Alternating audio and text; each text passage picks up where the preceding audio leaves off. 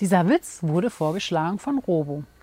Ein Urlauber wanderte im Urlaub in Bayern auf seiner Alm. Dort fragte er den Hirten, der gerade eine Kuh molk, wie spät es denn sei. Der Hirte schob das Euter der Kuh etwas zur Seite und schaute und sagte, Viertel nach fünf. Der Urlauber darauf ganz erstaunt, am Euter der Kuh können Sie diese Zeit ablesen? Der Hirte darauf, nein. Wenn ich das Euter etwas zur Seite schiebe, kann ich die Kirchturmuhr im Tal sehen.